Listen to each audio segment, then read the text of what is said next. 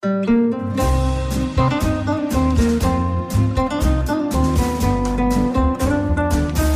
sind Beste Freundinnen mit Max und Jakob. And I hope that you will find peace and love. Ich hoffe, du findest Liebe und Hoffnung und, und du wirst die Menschen aussprechen lassen und dich nicht lustig machen über meine Freunde hier. Der ultrasexuelle Podcast. Präsentiert von Mit Vergnügen. Hallo und herzlich willkommen zu Beste Freundinnen. Hallo. Unser Thema heute, aus gegebenem Anlass, wie viel Flirten ist erlaubt? Oh. Beso besonders wenn man in einer Beziehung ist. Schwieriges Thema. Sehr schwieriges Thema, gerade wenn man weiß, die Freundin könnte ab und zu mal reinschalten. Aber egal, radikale Ehrlichkeit, da müssen wir alle durch. Wo wir schon bei Freundinnen und Stress sind, bei dir gab es ja neulich Stress, weil deine Freundin Facebook-Artikel von uns gelesen hat. Genau, wir hatten ja eine schöne Facebook-Frage beantwortet. Und zwar, mein Freund hat keinen Bock auf Sex mehr. Und ich, ich habe mich da für eine bisschen radikalere Antwort entschieden und, und habe dann direkt auch ein Bild geschickt bekommen von der Antwort. Meine Freundin war nicht so begeistert darüber, Warum nicht? weil sie die Antwort direkt auf mich projiziert hat. Also ich glaube, die Frage war, mein Freund hat nicht mehr so viel Bock. Und ich habe gesagt, na, wenn er keinen Bock mehr auf dich hat, dann hat er wahrscheinlich generell keinen Bock mehr auf dich.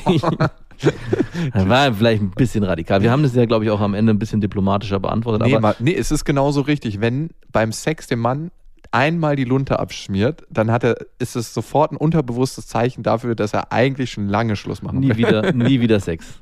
Ganz genau. Okay. Ja, ist doch schön, wie so deine Projekte auch deine Beziehung beeinflussen. Ja, dass es so ein Wundervoll. schöner wechselseitiger Prozess ist. Wir wollen uns an dieser Stelle auf jeden Fall nochmal bedanken. Danke geht an München und an Frankfurt. Es war super geil, bei euch auf Lesereise zu sein. Das war mega schön, ja. Also wir haben ja am Anfang stümperhaft vorgelesen, wie wir es immer machen bei der Lesereise. Ja. Und irgendwie in dem zweiten Teil, es hat sich so, war mega intim dann. Also es war Ja. extrem harmonisch, obwohl wir ja mit Schattenwand da, da saßen, hat sich trotzdem so angefühlt, als wäre man irgendwie verbunden mit den Leuten. Es war ganz, ganz komisch. Es kam auch ganz viel zwischendurch, ich weiß auch noch eine Situation in Frankfurt, da gab es so ein paar Quatschtanten und zwischendurch habe ich mich wie so ein Lehrer gefühlt, der am liebsten gesagt hat, ist aber mal ruhig da hinten auf der letzten Bank, weil die einfach nicht die Klappe halten wollen. Also auch im Publikum ist auf einmal ganz viel untereinander entstanden. Also Ja. sah es zumindest aus, dass sie auf einmal gesagt haben, ach, ist eigentlich egal, wer da auf der Bühne sitzt und wer da irgendwas vor, erzählt oder liest, wir machen hier unser eigenes Show. Die kamen später noch und haben sich ein Buch geschnappt und das unterschreiben lassen. Und die meinten, dass ein Thema sie so angeregt hatte, dass sie innerhalb der Lesung halt diskutieren mussten darüber. Und dann ist es ja auch okay, finde ich. Also. Auf jeden Fall. Rezension haben wir gesagt, lesen wir immer zum Podcast vor.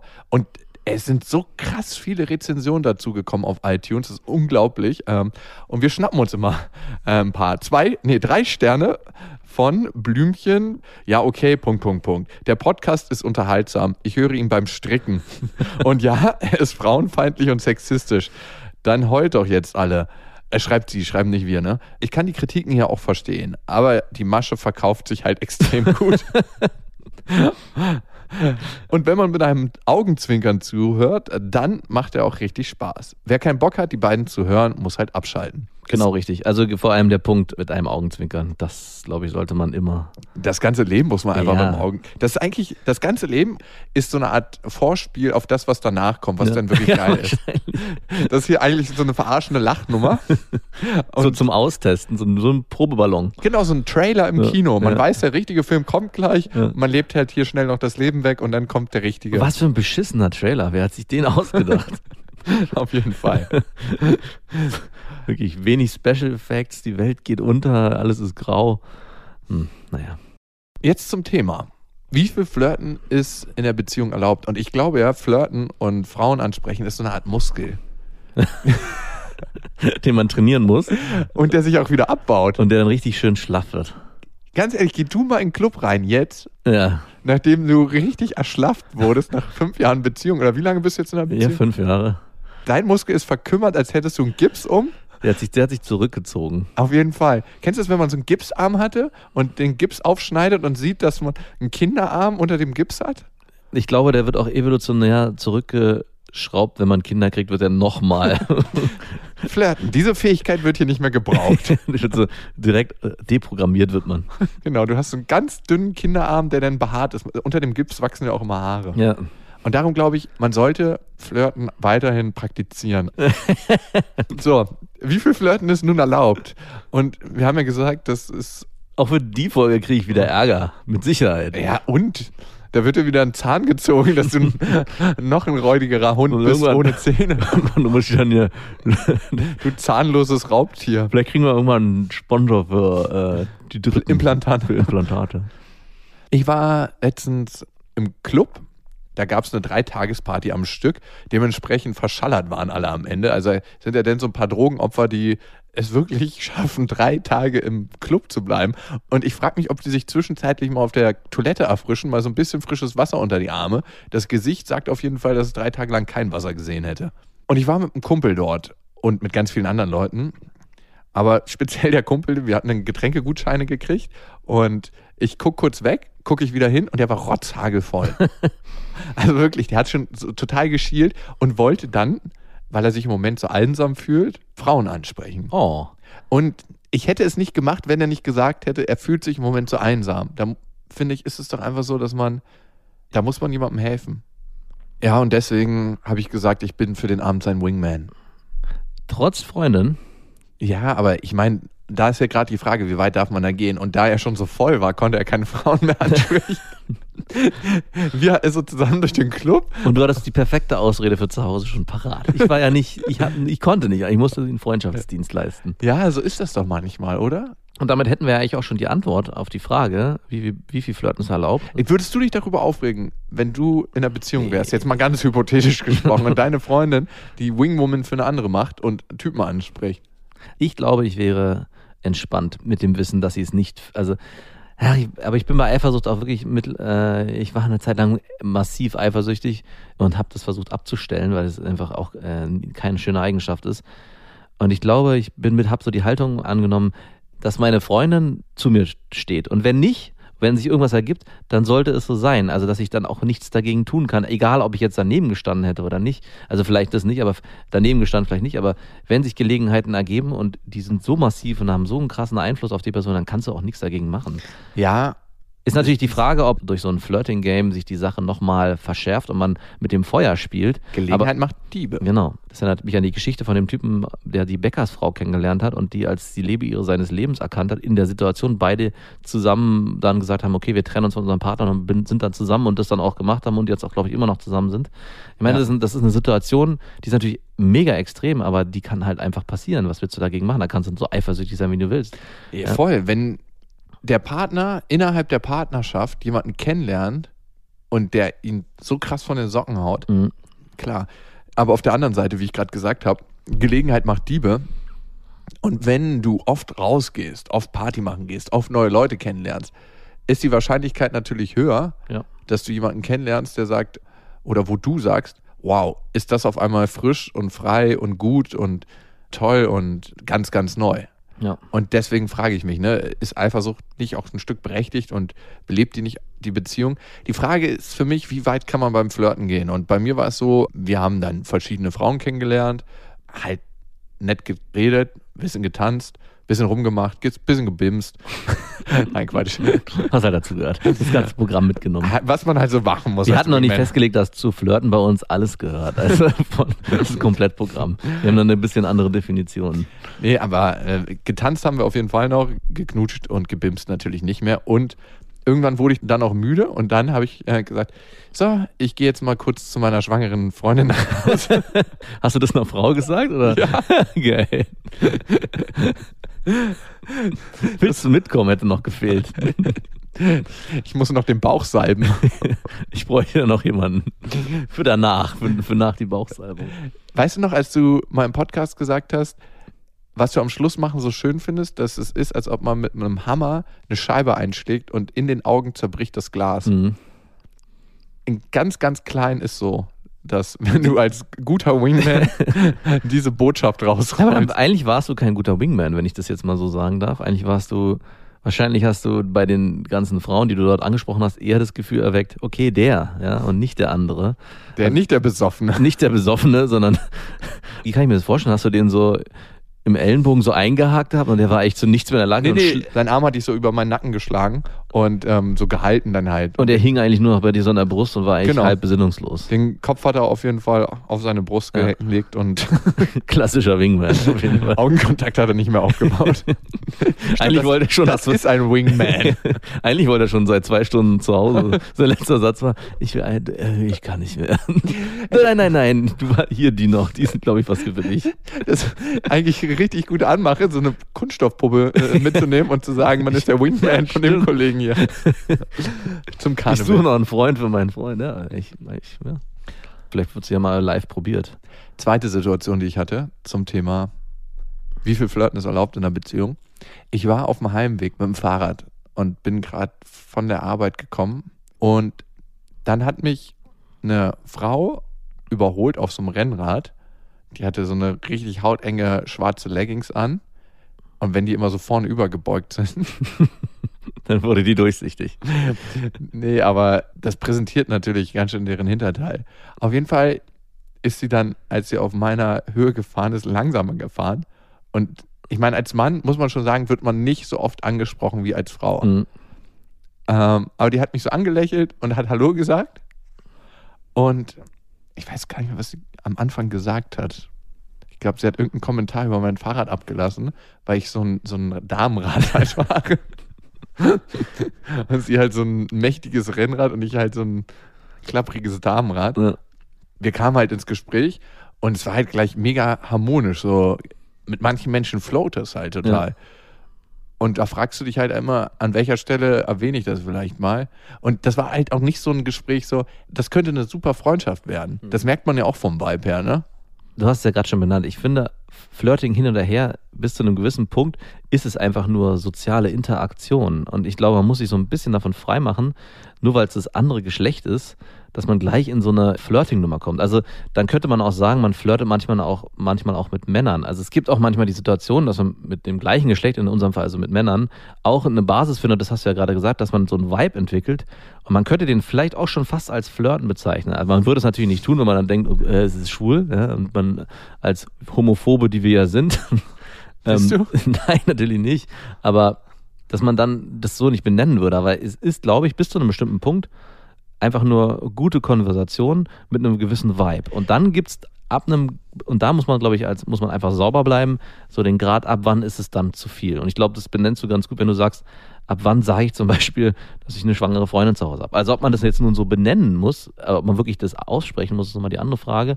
Aber dass man, vielleicht lässt man es, kann man es auch spüren lassen. Und ich glaube, da geht's oft auch darum. Also, dass man, wie sehr bin ich in der Haltung, die ich einnehme, bereit, mehr zuzulassen? Also, oder habe ich für mich immer eine Grenze, wo ich weiß, da passiert für mich mehr, nicht mehr. Und ich glaube, das spürt man auch im Zwischenmenschlichen. Mhm. Und die Frage, die man sich stellen kann, ist natürlich, wie viel würde ich selber für meine Freundin wollen, ne? Genau. Viel weniger als für mich. Und in dieser Wingman-Situation, die du beschrieben hast, machst du für einen gewissen Grad, sagst du Klippo und sagst, das ist eine Sondersituation. Ich habe jetzt hier Einen Auftrag zu genau, du, du erschaffst ein neues System, in dem dann bestimmte Regeln auch gebrochen oder nicht gebrochen, aber zumindest ausgedehnt werden dürfen. Also ich glaube, die Fahrradsituation und die Clubsituation, die unterscheiden sich nochmal. Also ich glaube, in der Fahrradsituation konntest du ja erstens nichts dafür, äh, du wurdest angesprochen, bist aber, glaube ich, trotzdem, also für mich, vom Gefühl her, wäre als Freundin die Geschichte mit der Fahrradfrau besser zu ertragen, wenn ich eifersüchtig bin, als die Geschichte mit, im Club mit dem, mit dem Ach, Wingman. wirklich? Ja. Okay. Hast du beide Geschichten erzählt? Ich habe keine Geschichte erzählt. Dann bin ich ja gespannt auf die Reaktion. Was wäre denn, wenn sie mich nach der Telefonnummer gefragt hätte? Dann kommt der Satz, es tut mir leid, ich habe eine schwangere Freundin zu Hause. Und das ist der doppelte Cockblock, ne? Ja. Tut mir leid, ich habe eine Freundin zu Hause oder tut mir leid, ich habe eine schwangere Freundin zu Hause. Bam. Paff, paff. Okay, Also, oder was sagst du? Hättest du gesagt, total. Du, ähm, Ah, ich finde, es gibt gewisse Grenzen. Also meine Ex-Freundin, die hat für irgendeinen so einen Kaffeetab-Hersteller, war sie Hostess. Hm. Und da wurde sie angelabert von Typen ohne Ende. Und bei einem hat sie mal ihre Nummer rausgegeben. zufällig, ob äh, sie mit ihrem einen Kaffee trinken gehen will? Oder? Oh Gott. Nein, danke, brauche ich nicht. Habe ich hier. Und das fand ich schon irgendwie richtig kacke. Weil ich finde, es gibt so Flirten okay und ab und zu sich nochmal die Bestätigung holen, dass man noch einen gewissen Marktwert hat. Weil ich meine, ich muss schon zugeben, dass ja was für mich ist, was mich auch total krass anfeuert, ne?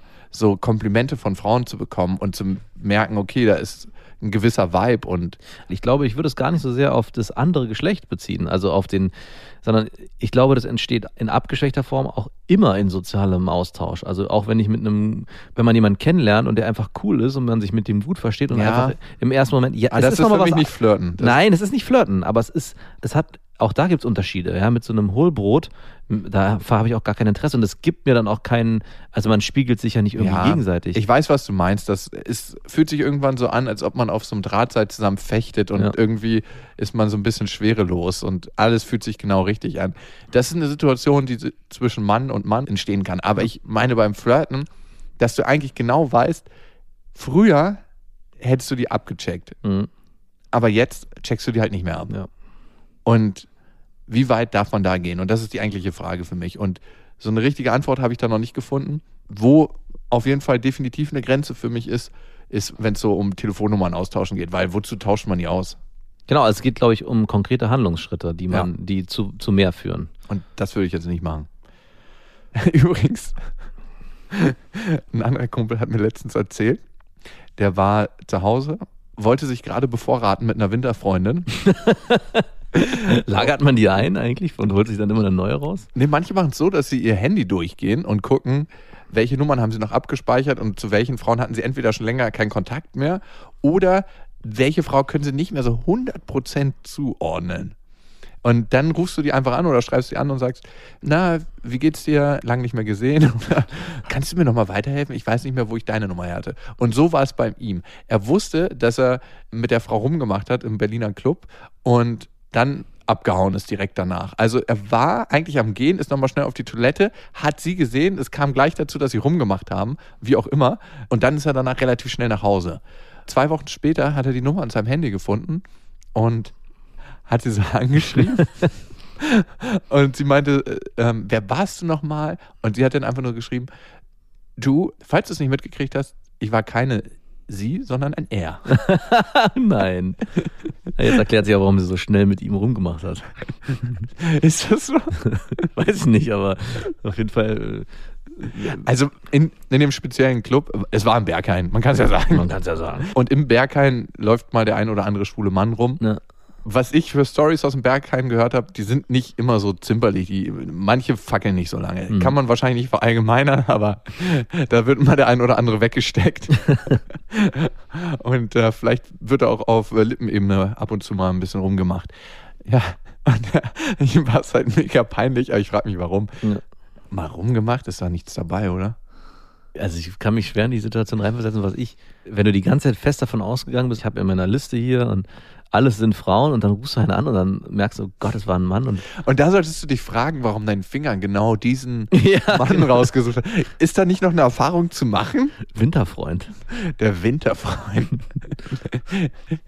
Und der Trick ist, wenn du dich mit der datest, dass sie jedes Mal ein Stück männlicher wird. Das erste Mal ist sie total krass als Frau verkleidet Ja. und dann lässt sie jedes Mal einen Part weg. Lässt den Bart stehen. Und du merkst es halt. nimmt die Perücke ab.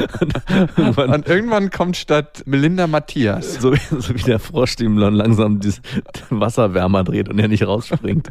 So sitzt du da einfach mit so einem bärtigen Typ. Ja, das ist Martina. Dein Freund ist. Fällt dir nichts auf? Wieso? Nein, alles ganz normal.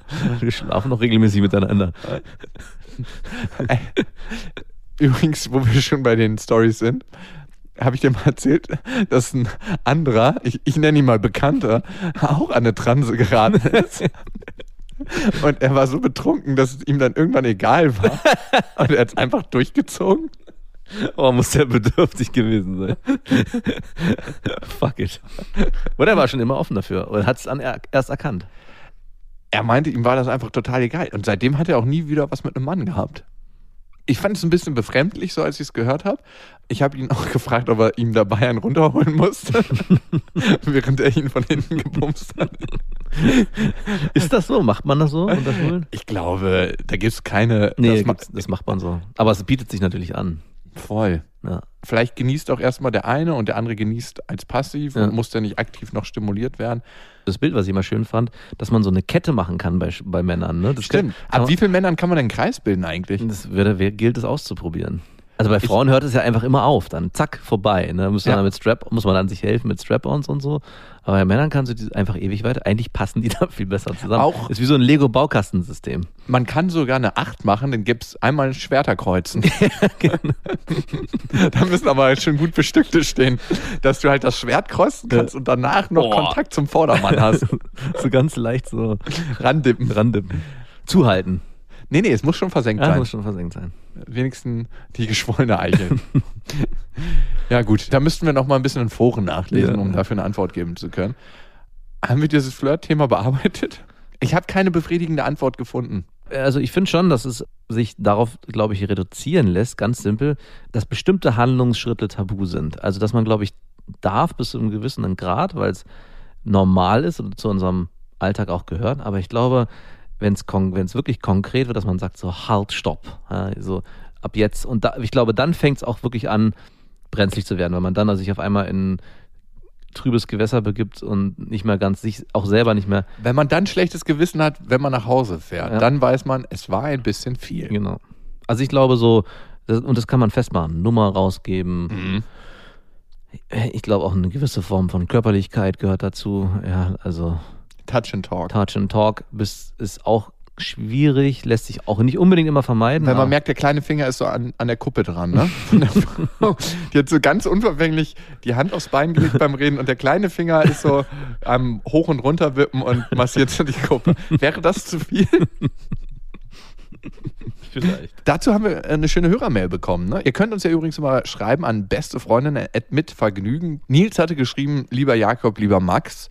Er hat eine sehr gute Freundin und die war letztens sehr betrunken auf einer Party und hat ihn dann umschlungen, hat wirklich so ihren Unterarm um seine Hüfte gelegt und ihm eine Geschichte ins Ohr gesprochen. Also so richtig fast Lippenkontakt zum Ohr, so richtig reingesäuselt. Die hatten kein explizites Thema, also nicht so ein sehr intimes Thema, so was wünschst du dir in deinem Leben oder mit welcher Frau hattest du den schönsten Sex, sondern die haben so einen allgemeinen Talk gehabt, aber halt in dieser körperlich sehr, sehr verbundenen Sehr, sehr Position. intim halt, ne?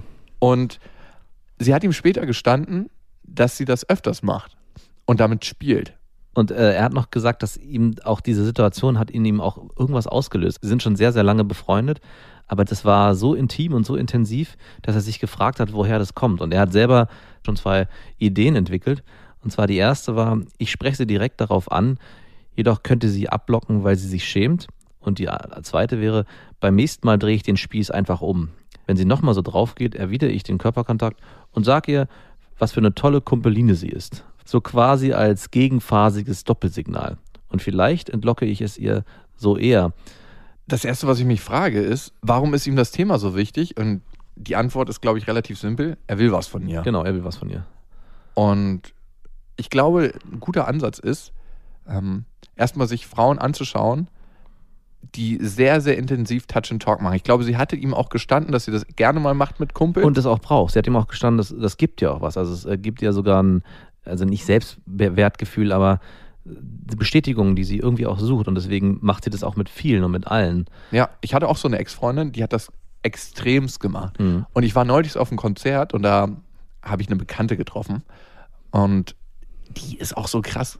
Also ich habe mich mit ihr unterhalten, auch auf dem Rückweg. Wir haben die dann mitgenommen mit dem Auto und die ist super nah dran gewesen beim Reden und macht das auch immer, dieses Touch and Talk. Also auch wenn es eigentlich gerade nicht nötig ist. Also wenn, ich meine, man kennt das manchmal bei Frauen, wenn man einen Witz macht und die Frauen lachen und fassen dich danach an. Mhm. Aber auch wenn es nicht nötig ist, also wenn sie gerade redet oder wenn du einfach eine Passage erzählst, wo eigentlich normalerweise nicht Touch and Talk angesagt wäre. Oder Touch and Listen, ne? Was auch immer.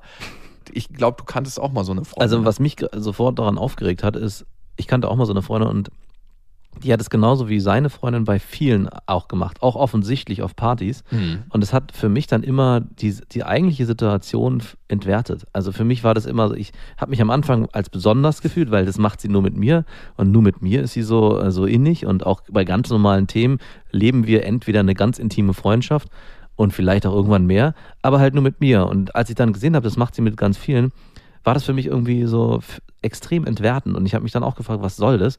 Und ich wollte es dann irgendwann nicht mehr und habe sie dann auch weggestoßen. Also jetzt nicht im Sinne von wirklich massiv weg, aber ich habe mich entzogen, indem ich so, so, eine, so eine Haltung eingenommen, dass sie das nicht mehr konnte. Oder ich habe auch wirklich gesagt, du, mach mal bitte, oder habe ihre Hand weggenommen. Und mir ist eingefallen, vielleicht ist das als dritte Variante auch eine Möglichkeit, sich nicht Ja. auf diesen Touch and Talk einzulassen. Vor allem nicht auf dieses. Es könnte dann passieren, dass sie die Frage stellt, warum, was ist los? Also wenn sie das schafft, also es gibt dann zwei Möglichkeiten, die passieren können. Entweder sagt sie, okay, alles klar, der will nicht, äh, dann, dann halt nicht, dann kriegt er mich halt nicht. Es wäre natürlich bitter für ihn, wenn er das eigentlich noch weiter will, aber äh, dann das mit diesem Ergebnis leben muss. Und das Zweite, was passieren könnte, meiner Meinung nach, ist, dass sie mit ihm ins Gespräch kommt darüber und er dann natürlich auch mit ihr und vielleicht dann herausfindet, wenn er wirklich mehr von ihr will, dass sie auf dieses Thema überhaupt zu sprechen kommen, weil es natürlich immer schwierig ist, aus einer Freundschaft eine Beziehung werden zu lassen, wenn es darauf hinauslaufen soll. Definitiv. Ich glaube eher, es könnten zwei Sachen passieren. Eine, die du genannt hast, die Frau zieht sich zurück. Die andere ist, ohne dass man darüber redet, fühlt sich die Frau richtig angespornt. Warum stößt der mich ab und warum will der mich nicht? Genau. Und das wird sie nicht ansprechen, sondern das wird unterbewusst was in ihr auslösen. Und das Also sie wird so eine gierige Nymphe, die ihm dann direkt die Klamotten vom Leib reißt. Genau, also sie macht das ja aus einem bestimmten Ja, Grund, ja. dieses Touch and Talk, weil sie sich Bestätigung sucht. Genau. Und sobald die Bestätigung ausbleibt, das ist ja eine ganz bekannte Strategie bei so richtig Ja. schönen Frauen, den erstmal einen kleinen Diss verpassen, so. Bei dir läuft es auch gerade nicht so gut, ne? Und dann fragt, alle Männer finden mich schön, nur der nicht. Der muss ganz besonders sein. Das ist, also, ich glaube, das ist die schlechteste Pickup-Strategie. Also, das ist so, das lernt man im ersten Semester im, äh, im, in der Pickup-Universität. Und Du siehst so ein bisschen blass aus heute. Alles in Ordnung? Schön, dass es dir wieder gut geht, dass du rausgehen kannst. Bisschen viel geschminkt, oder? Aber der ist schon zu hart. Ja, es muss so ganz, ganz ähm, So beiläufig und nicht, ja, nicht subtil sein. subtil auch gar nicht, dass man es irgendwie böse meint, sondern einfach nur feststellt. Ja, und genauso subtil ist, wenn du diese Strategie der Entziehung anwenden willst, musst du das auch subtil machen. Nicht krass blocken. Obwohl ich da ein bisschen anderer Meinung bin. Ja, es wirklich? könnte, ja, es könnte auch gut sein, je nachdem, wie intensiv sie schon, also es ist ja schon eine Basis geschaffen, die sie für normal empfindet. Also klar, es könnte subtil, könnte funktionieren, aber vielleicht ist subtil auch nur so ein kleines Minispiel, was sich dann entwickelt und sie dann versucht, so ein bisschen mehr subtil oder sich ein bisschen entzieht. Eine Variante könnte auch wirklich zu sein, zu sagen, einen harten Cut. Also ich habe es so gemacht und es hat dazu hat die Frau dann wild gemacht. Also die wurde dann richtig sauer Die und, ist, und die wollte es dann wissen und die ist dann auch hat dann auch angefangen mit mir auf einmal über das Thema zu sprechen. Ah. So, und dann auch ist dann auch in die Offensiv geworden, dass es und auf einmal ging es auch um Gefühle und Zuneigung. Und, liebe dich. Ich liebe dich. ja, und komm mit zu mir. Nein, also so, aber das, auf einmal sind wir auch darüber Hab- ins Gespräch gekommen. Ja, wir sind auch zusammengekommen. Ja, okay, gut. Also es kann funktionieren. Ich sage nicht, dass es funktionieren muss, Nils, aber dann ist es die Variante. Ich finde, äh, er muss sich da sensibel reinfühlen und den richtigen Weg für sich versuchen herauszufinden. Ich brenne hier gleich die Räucherstäbchen sensibel reinfühlen, ey. Ich fühle mich, ich fühl mich gleich mal in dich sensibel rein. Ich fackel hier gleich mal die Räucherstäbchen ab. Kommen wir zur nächsten. Zurzeit wohne ich nicht in Deutschland und führe mit meinem Freund eine Fernbeziehung. Wir sind bereits seit sechs Jahren zusammen und haben auch in Deutschland noch eine gemeinsame Wohnung. Vor zwei Wochen hat er mich angerufen und nachdem mir sofort aufgefallen ist, dass er komisch ist, hat er mir gestanden, dass er vor zwei Wochen in einem Puff war. Ich war schockiert und konnte es nicht glauben. Wie zur Hölle ist das passiert? Er erzählt mir, es hätte nur was mit dem Druckablassen zu tun und angeblich hat er auch nicht mit ihr geschlafen, sondern sich lediglich einen runterholen lassen. Mich ekelt es zutiefst und ich weiß nicht, wie es weitergeht. Anschreien kann ich ihn nicht mal, aber ich bin wirklich verletzt und es ekelt mich extrem an, obwohl er ja gar nicht bei mir ist zurzeit. Wir sehen uns Weihnachten wieder. Stimmt es wirklich, dass Männer irgendwann einen unaushaltbaren Druck verspüren und wenn er sagt, das wird nie wieder passieren, kann ich ihm das wirklich glauben? Was ist denn bitte beim nächsten Mal, wenn er wieder einen Druck hat? Ich hoffe, ihr helft mir ein bisschen, die Gedanken eines Mannes in dieser Situation zu verstehen. Aus ihm werde ich nämlich nicht schlau. Ich finde, das geht davon aus, dass Mann so ein Luftballon ist, der beim Anblick von jeder Frau so ein Stückchen aufgeblasen wird und irgendwann zerplatzt, wenn nicht irgendjemand daherkommt, der das Ventil betätigt, ihm einen runterholt, einen bläst oder er ihn irgendwo reinstecken darf. Ja, es ist genauso wie wenn man, du musst dir einen runterholen, sonst kriegst du so dicke Eier, dass sie irgendwann, dass du krank wirst. Ja? Die schwillen so sehr an und die werden dann irgendwann eitrig und eklig. Oder vorm Date sich einen runterholen, dass man nicht zu needy ist. Ja, genau. Diese ganzen alten Tricks, ich glaube nicht dran. Ja, das ist absoluter Schwachsinn. Das ist richtiger also das ist, eigentlich ist es Fremdgehen und er entschuldigt sein Fremdgehen damit, dass er im Puff war. Dass er ausgeliefert ist, Genau. seinem Trieb ausgeliefert ist, ey, ganz ehrlich. Dann sagt er, er ist ein Tier. Genau. Und ich muss sagen, der Mensch ist das einzige Tier, das darüber diskutiert, kein Tier zu sein, Genau. aber das ist eine andere Story. Ich, Also er kann das Bedürfnis für sich haben, also keine Frage, und er kann es auch so lösen, aber ich glaube, er kann dann nicht erwarten, dass seine Freundin auch in einer Fernbeziehung bei ihm bleibt. Da muss er schon jemand finden, der, der das auch zulässt. Und ich finde Puff, also ich weiß nicht, ich finde es fast noch ein bisschen schmutziger als Fremdgehen. Wenn ich so, also es ist zwar einerseits wirkt es erstmal sauberer, ich verstehe auch ihren Ekel irgendwo, weil es nochmal noch mal eine andere Komponente hat, nämlich er bezahlt da für was in einer Beziehung. Äh, Ich, ich glaube, Frauen finden Puff, also das ist meine Erfahrung. Ich selber war dreimal im Puff, aber ich kann wirklich sagen, und äh, da schwöre ich auf alles, ich habe da nie gebumst oder auch mir auch keinen runterholen lassen. Oder sagen, keinen oder nur lassen. Weil ich war mit ähm, Kollegen in, im Puff, also mit Arbeitskollegen, Mhm. die wollten unbedingt und ich habe mich dann da hingesetzt und ähm, einmal habe ich zum Beispiel mit einer Prostituierten geredet und die meinte die ganze Zeit, ey, komm, jetzt lass uns aufs Zimmer gehen und so. Und das war wirklich so ein Prozess, die davon zu überzeugen. Ich habe dann irgendwann gesagt, dass ich schwul bin und dass es nicht geht und dass ich keinen hochkriegen würde. Und dann hat sie sich geöffnet. Das war richtig krass. Also dann habe ich auf einmal mit der über ihre Kinder geredet und dass sie ja nicht 29 ist, sondern in Wirklichkeit 42. Das war so eine Brasilianerin. Und ich habe mir dann gedacht, ah, und du schläfst immer, und darüber musst du dir bewusst sein im Puff, mit einer Frau, die keinen Bock hat zu ficken. Genau. Und eigentlich ist es immer ein Stück weit eine kleine Vergewaltigung, Ja. die durch Geld stattfindet. Ja, ja, genau. Und man muss sich einfach fragen, hat man darauf Lust als Mann?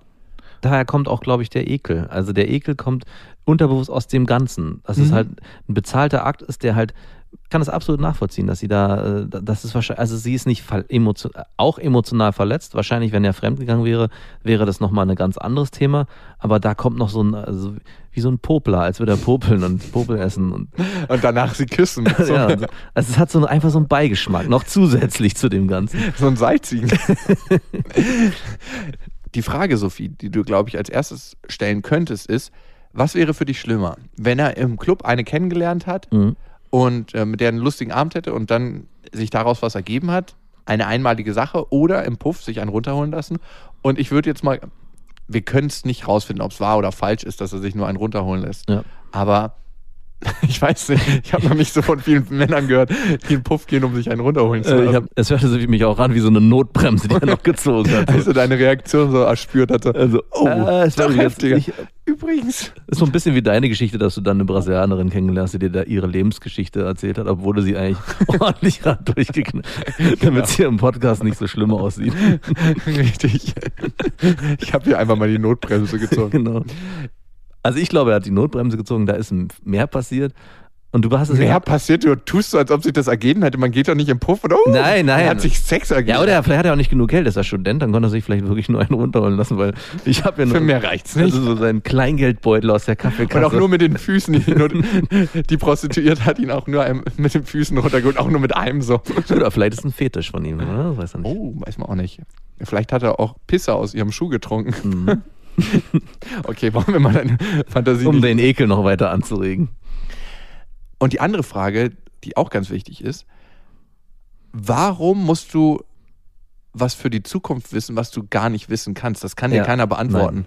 Also keiner kann sagen, ob er das in Zukunft wieder tun wird oder nicht. Und keiner, und meine ich, und das ist ganz, ganz wichtig, lässt sich von Bestrafung abschrecken. Entweder ist es eine innerliche Haltung, die er dadurch entwickelt, und die könnt ihr nur in Liebe entwickeln. Also die innerliche Haltung, dass es dich sehr verletzt hat. Warum lachst du denn? Glaubst du das nicht? Doch, doch. Okay. Die Frage ist, willst du ihn kontrollieren? Willst du kontrollieren, dass er das nie mehr wieder macht? Und das kannst du nie kontrollieren. Nicht mit Strafe, nicht mit der Androhung, wenn du es nochmal machst, dann werde ich mit dir Schluss machen. Das Einzige, was du dadurch bezweckst, ist, und das ist meine Denke, also, dass ihr eure Beziehung nicht mehr so offen lebt, wie ihr das vorher getan habt, dass eure emotionale Verbindung abreißt. Die Frage ist, wie kannst du ihm liebevoll vermitteln, dass dich das sehr verletzt hat. Und dass du trotzdem ein Stück weit verstehen kannst, dass ihm der sexuelle Verzicht schwerfällt.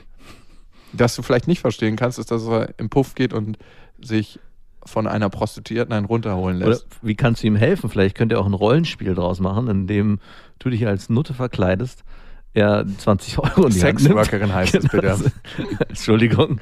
Und er nach Hause kommt nach der, aus der Fernbeziehung und du seine Nutte bist, die ihm einen runterholt für 20. Was kostet sowas? Ich frage mich, ob ich das später geschnitten kriege und, und immer Sexworkerin austauschen kann in das N-Wort, was du benutzt. Okay, äh, Sexworkerin, Sexworkerin, Sexworkerin. Okay, schneidet das in Gedanken bitte raus. ja. Aber ich glaube auch, um nochmal ernsthaft zu werden, es hilft auch nichts. Die Frage, wird er das nochmal tun, wird sie nie beantwortet kriegen. Weil sie den Fehler, die, die Antwort kann sie nur bei sich finden, indem sie sich die Frage stellt, kann ich ihm das vergeben? Genau. Und wenn sie, nur wenn sie ihm vergeben kann, sind auch dann erstmal alle weiteren Male egal, weil die noch nicht eingetreten sind. Und nur, und sie werden auch erstmal nicht eintreten, weil sie ihm vergeben hat. Wenn sie ihm nicht vergeben kann, nach, dann ist es auch egal, ob es einmal passiert ist jetzt oder schon zehnmal. Und dann wird es auch egal sein, ob es noch fünfmal passiert. Sie muss erstmal für sich in sich die Lösung finden, wie kann es von hier aus weitergehen? Oder ist die Verletzung des Fremdgehens, und das ist es meiner Meinung nach egal, ob bezahlt oder nicht bezahlt, Ja, auf jeden. Fall. Also er rede, versucht sich da eigentlich billig rauszureden. Ich war betrunken. ich war betrunken. Ich habe so viel Druck gehabt, da du ja ins Ausland gehen musstest und wir eine Fernbeziehung führen. Du bist schuld. Ja. Du bist, du bist schuld. Genau, das wäre doch das nächste, du bist schuld. Sophie, eigentlich bist du schuld. Muss man sagen, wie es ist. Ganz richtig, was Max gerade gesagt hat. Ich sehe das ganz genauso. Ist dein Vertrauen so gebrochen, dass die Beziehung nicht mehr weitergeht? Oder könnt ihr es nochmal probieren? Und das ist auch ein Experiment. Und das kann sich vielleicht auch nur im Probieren herausstellen. Ja. Das Wichtige, finde ich, ist auch noch, wir machen uns so viel Gedanken über die Zukunft und die Vergangenheit. Sowohl die Vergangenheit können wir nicht mehr ändern, man kann aus der Vergangenheit lernen, aber da reicht es meistens zehn Minuten drüber nachzudenken und zu sehen, okay, das hätte ich ein bisschen optimaler machen können und fürs nächste Mal merke ich mir das. Mhm. Und wir denken so unglaublich viel über die Zukunft nach, aber auch die Zukunft können wir nur zu einem bestimmten Grad beeinflussen, in dem Moment, wo wir einmal darüber nachgedacht haben, wie wir den Prozess, der in der Zukunft auf uns zukommt, managen. Mhm. Und wenn du mal drüber nachdenkst, sind wir eigentlich immer entweder in der Zukunft oder in der Vergangenheit. Aber selten im Hier und Jetzt. Und das würde man als Flow beschreiben. Ja. Man merkt es nämlich nicht, wenn man im Hier und Jetzt ist. Man fühlt sich einfach nur verbunden. Wann warst du das letzte Mal im Hier und Jetzt? Ich war gerade ganz woanders, weil ich gerade schon ein bisschen fasziniert war von dem, dass wir von Sexworkerin und Puff irgendwie fast philosophisch in Zukunft, Gegenwart und, Je- äh, und Vergangenheit und wann war es das? Ja, guter Sprung auf jeden Fall. Ich glaube, jetzt war ich im Jetzt. Ich auch. Vor allem auch jetzt war ich im Jetzt. Jetzt bin ich im Jetzt. Jetzt. Jetzt, jetzt. Und äh, jetzt gibt es auch die nächste und äh, letzte Lasermail. Und zwar ist diese Mail von Sabine. Und Sabine schreibt, letztes Jahr habe ich einen Mann kennengelernt, der wirklich ein Arschloch war. Da passte der Podcast, daran erkennst du einen richtigen Seelenficker. Ich brauchte Jahre, um mein Selbstwertgefühl aufzubauen und er hat es einfach mal in Sekunden zerstört. Krass. Und sie erzählt weiter. Danach war sie richtig krass am Boden und sie hat es nie wieder wirklich geschafft, sich auf Männer einzulassen. Das geht jetzt schon vier Jahre so. Also wichtig fand ich auch, sie hat sich auch krass hängen lassen in Ja. der Zeit. Ne? Kein also Sport hat, mehr gemacht. Genau. Und Und ihr Selbstwertgefühl war eigentlich zerstört. Sie hat einen Nebenjob und da arbeitet sie als Kellnerin und da lernt sie natürlich viele Männer kennen, wird oft angesprochen, aber sie versucht die Männerkonversation immer so knapp wie möglich zu halten. Mhm. Und sie ist auch schon so richtig abgenervt von so Komplimenten, boah, bist du hübsch und sagt selber, sie könnte da im Strahl kotzen, wenn sie so eine Platten, also lässt sich gar nicht mehr ein auf irgendwelche. Wenn jemand sagt so, ähm, wie kann es sein, dass du Single bist? Gott, das ist auch ein richtig schmieriger Spruch. Und sie schreibt noch, ich könnte mir in den Arsch beißen, nicht gemerkt zu haben, an was für einen Kerl ich geraten bin. Sie sagt abschließend, dass sie sich unglaublich gerne wieder mal verlieben würde oder auf ein Date einlassen könnte und endlich mal wieder äh, irgendeinem Mann vertrauen kann. Also Mhm. sich nicht immer schon vorher mit so einer Schutzhaltung ranzugehen, ohne äh, immer zu denken, das wird sowieso nichts, das ist eh ein Arschloch, der wird mich wieder nur verletzen. Ja. Ich finde es ganz, ganz wichtig, die Verantwortung für sich selber zu übernehmen. Und das klingt jetzt vielleicht ein bisschen drastisch, aber ich höre immer wieder, ich bin an Arschloch geraten, an Seelenficker und das stimmt. Das, das- ist genauso wahr wie ich habe mich auf diesen Seelenficker eingelassen. Mhm, genau. Und diese zwei Komponenten sind wichtig, die mal auseinander zu klabüsern. Man kann sich fragen, warum lernen manche Frauen 30 Seelenficker in Folge kennen und warum gibt es andere Frauen, die gleich den Typen kennenlernen, der ein totaler cooler Typ ist. Die im Freundeskreis unter ihren ganzen Freunden, oh, der ist so toll. Und alle hassen die. alle hassen beide, das Pärchen. Ja, das ist eine Haltungsfrage. Also es geht, glaube ich, auch so ein bisschen darum, was wartest du oder was kommt auf dich zu, wenn du eine bestimmte Haltung einnimmst. Und wenn, ich glaube, also es ist natürlich sehr vereinfacht zu sagen, du kriegst das, was du brauchst. Genau, du kriegst das, was du brauchst oder in einer gewissen Form bekommst du auch das, was du ausstrahlst. Das ist jetzt ganz vereinfacht und sehr, sehr hart gesprochen. Was darunter liegt, ist, es kann sein, und jetzt kommen wir so ein bisschen in den psychologischen, spirituellen Bereich. Die beiden Bereiche werden nicht so gern vermischt. Dass bei dir ein unterbewusstes Programm abläuft, ich bin es eigentlich nicht wert, geliebt zu werden. Mhm. Und du suchst dir Typen, wo du immer wieder diese Erfahrung machst und das bestätigt wird. Ja. Ich bin es nicht wert, geliebt zu werden. Und der Typ zeigt mir das, indem er ein Arschloch zu dir ist. Und die Frage ist, bist du bereit, geliebt zu werden? Genau. Wieder mal, was musst du an dir nicht verändern, aber vielleicht auch, welche Haltung musst du einnehmen, damit dir solche Typen nicht mehr begegnen, beziehungsweise vielleicht auch die auf eine andere Art kennenlernst. Vielleicht ist auch nicht in jedem Seelenficker, den du kennenlernst, ein wirklicher Seelenficker, sondern vielleicht löst ihr gegenseitig auch genau diese Situation aus, dass du ein Verhalten an den Tag legst, was dazu führt, dass er sich am Ende wieder Arschhold verhalten muss es ist schwierig, die Frage zu stellen, wer an der ganzen Situation die Schuld hat. Und man muss eher gucken, welche Verantwortung oder welcher Teil liegt bei mir? Wo kann ich in die Verantwortung gehen und die Situation so schaffen, dass ich am Ende nicht immer auf so, an solche Typen gerate? Also auch Teile bei sich suchen, dass es dann am Ende dazu kommt. Mhm. Und du kannst jemand anders nicht verändern. Das ist der ganz wichtige Part. Du kannst nur dich selber verändern und die Verantwortung für dich übernehmen. Zwei Schlüsselsätze haben sich für mich hier rausgebildet. Einmal, er hat geschafft, mein Selbstwertgefühl, was ich über Jahre aufgebaut habe, in Sekunden zu zerstören. Ja. Was für ein Selbstwertgefühl war das, hm. was binnen Sekunden zerstört werden konnte? Also erstmal über Jahre aufgebaut worden ist hm. und dann im krassen Gegensatz in Sekunden zerstört. Also das finde ich auch vom Bild unglaublich, dass es überhaupt passieren kann. Das ist so, als ob irgendwo eine Atombombe ja. einschlägt und die zerberstet alles, was jemals da gewesen ist. Und das hat nur mit ihr zu tun. Also diesen ganzen Bereich, dass das so schnell passieren kann, das hat eigentlich mit dem Typen sehr, sehr wenig zu tun. Der kann sie, hat sie wahrscheinlich verletzt mit seinem Verhalten, aber dass diese Blase so schnell geplatzt ist, da liegen die meisten Anteile bei ihr. Und, und das würde ich wahrscheinlich ziemlich zornig machen genau. jetzt und sauer. Und ich kann das gut verstehen. Und Weil, da ist die Frage, glaube ich, wie kann dein Selbstwertgefühl so in sich gestärkt sein, dass kein Einfluss von außen das zerstört? Also wie kannst du so bei dir sein, dich vielleicht auch selbst lieben, dass keine Person von außen dich zerstört, in dem Fall ist es ja fast so, mhm. und trotzdem du zulassen kannst, dass du jemanden in dein Leben lässt und der dich irgendwie so berührt, dass es sich daraus dann mehr entsteht, weil darum geht es ja am Ende eigentlich bei Liebe, dass ihr ein Gefühl zusammenkommt und zwei daraus eigentlich mehr machen, dass es ja. sich am Ende. Eins plus eins mehr als zwei ergibt. Ja. Ich kann dir sagen, dass es mir auch nicht unbedingt immer gelingt.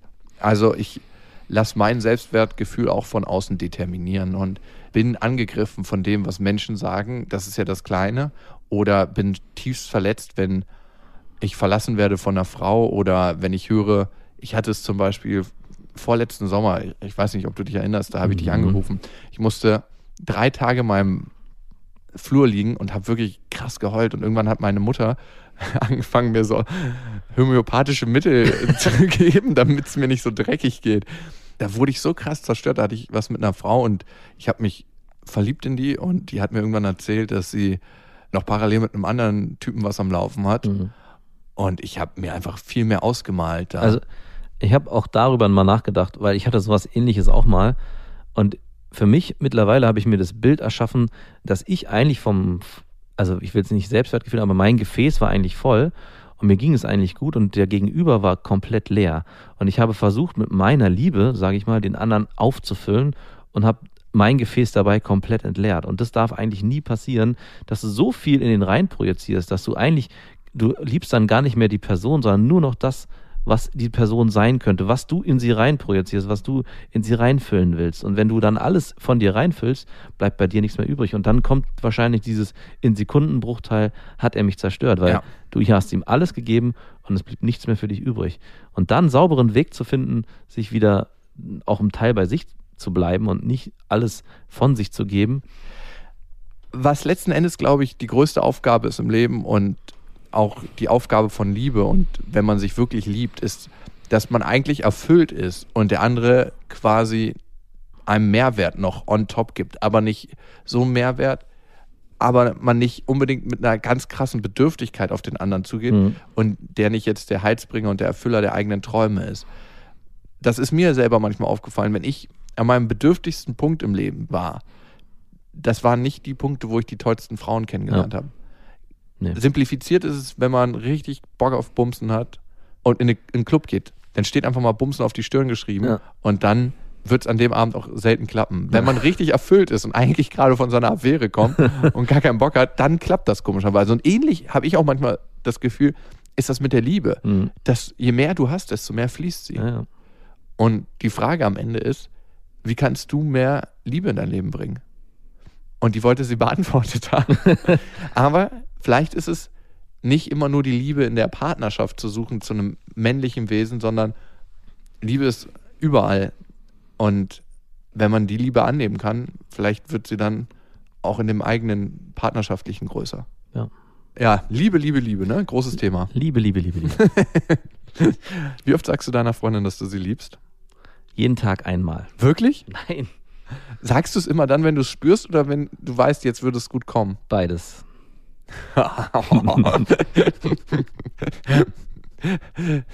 Liebe ist auch so ein Werkzeug, beziehungsweise das Aussprechen von Liebe, ne? Jetzt könnt ihr das mal ein gutes Gefühl machen.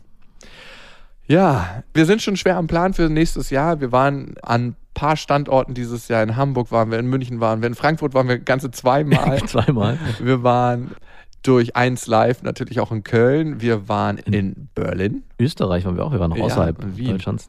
Und für nächstes Jahr sind auf jeden Fall einige Sachen geplant und wir würden uns freuen, wenn ihr das verfolgt und auf dem Neuesten bleibt. Und das macht ihr nicht nur dadurch, dass ihr den Podcast hört, sondern dadurch, dass ihr uns abonniert auf Instagram, und Instagram. Facebook oder ähm, das Buch lest. Da schreiben wir das nämlich auch noch rein.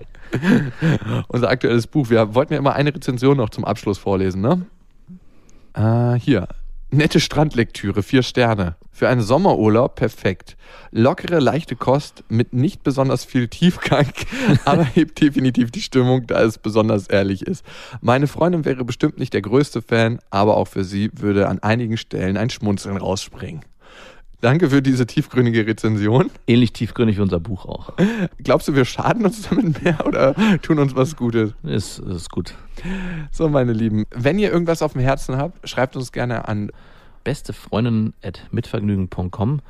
Und wie schon gesagt, wir versuchen vermehrt diese Mails zu beantworten und haben uns auch überlegt, ob wir vielleicht das Ganze mal als Sprachnachricht probieren. Ja.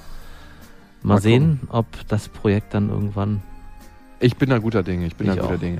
Und wenn ihr keine Folge verpassen wollt, iTunes, Deezer, Spotify, Soundcloud, da könnt ihr uns abonnieren.